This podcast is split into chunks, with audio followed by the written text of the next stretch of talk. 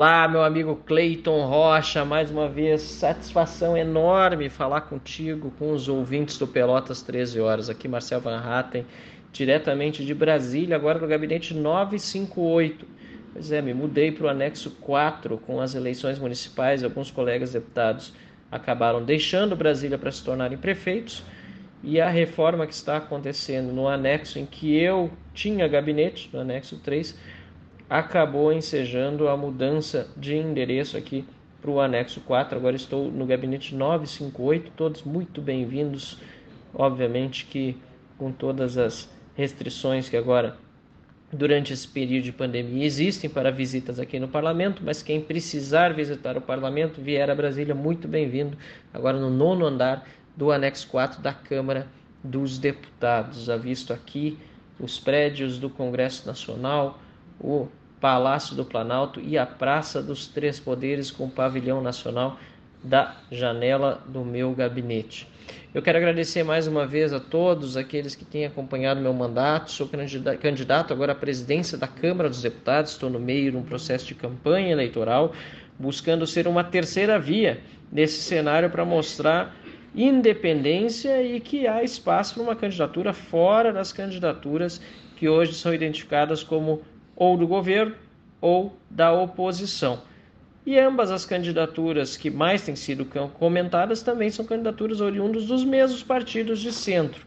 Arthur Lira e Baleia Rossi, um do PP e outro do MDB, que têm o maior é, leque de apoios partidários, são também, de certa forma, base do governo, mas ao mesmo tempo, ao longo do período em que estiveram é, comigo no plenário da Câmara dos Deputados, muitas vezes ajudaram em suas posições a atrasar os debates das reformas que tanto precisamos para o Brasil. Quero pautar como presidente da Câmara, portanto, as reformas que precisamos, o combate à corrupção e também lembrar que a nossa Casa Legislativa precisa representar o povo brasileiro e ser independente e harmônica com os demais poderes.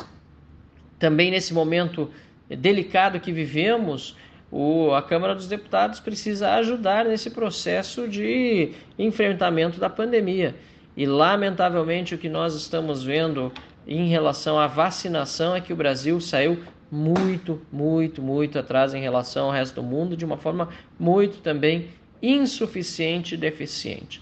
Felizmente já começou a vacinação, mas nós estamos vendo outros países na nossa frente e o presidente da República lamentavelmente, não deu conta nesse episódio de atender a todos os brasileiros com a celeridade que esse momento de emergência requer.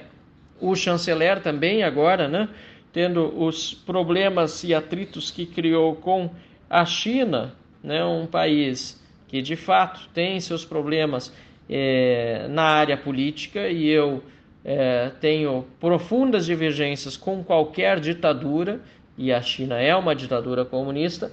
No entanto, o tom utilizado pelo chanceler em diversas manifestações anteriores agora está prejudicando o Brasil nessa é, importação de insumos para vacinas que são fabricadas no nosso país. Isso precisa ser resolvido e resolvido logo. Não podemos ficar com um mal-estar diplomático entre o Brasil e a China, que é uma potência e em breve passará a ser a maior potência mundial em que pese seus problemas políticos e, portanto, na área diplomática nós precisaremos avançar.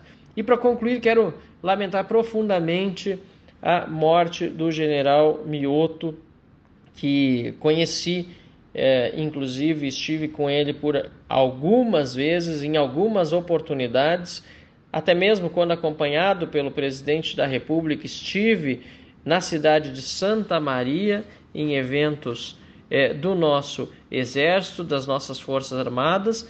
Infelizmente, o seu falecimento é uma grande perda para o nosso Estado e para o nosso país é, e espero que possamos de fato homenageá-lo com essa sugestão é, levantada de dar o seu nome à BR 116 na zona sul do nosso estado, que leva à zona sul do nosso estado. Portanto, tem todo o meu apoio a esta homenagem e registro aqui mais uma vez o meu apreço, Cleito, ao teu programa, aos teus ouvintes, aos debatedores, a todos eles que fazem do Pelotas 13 Horas esse sucesso retumbante há tantos anos, há tantas décadas. Muito obrigado, um abraço direto aqui de Brasília.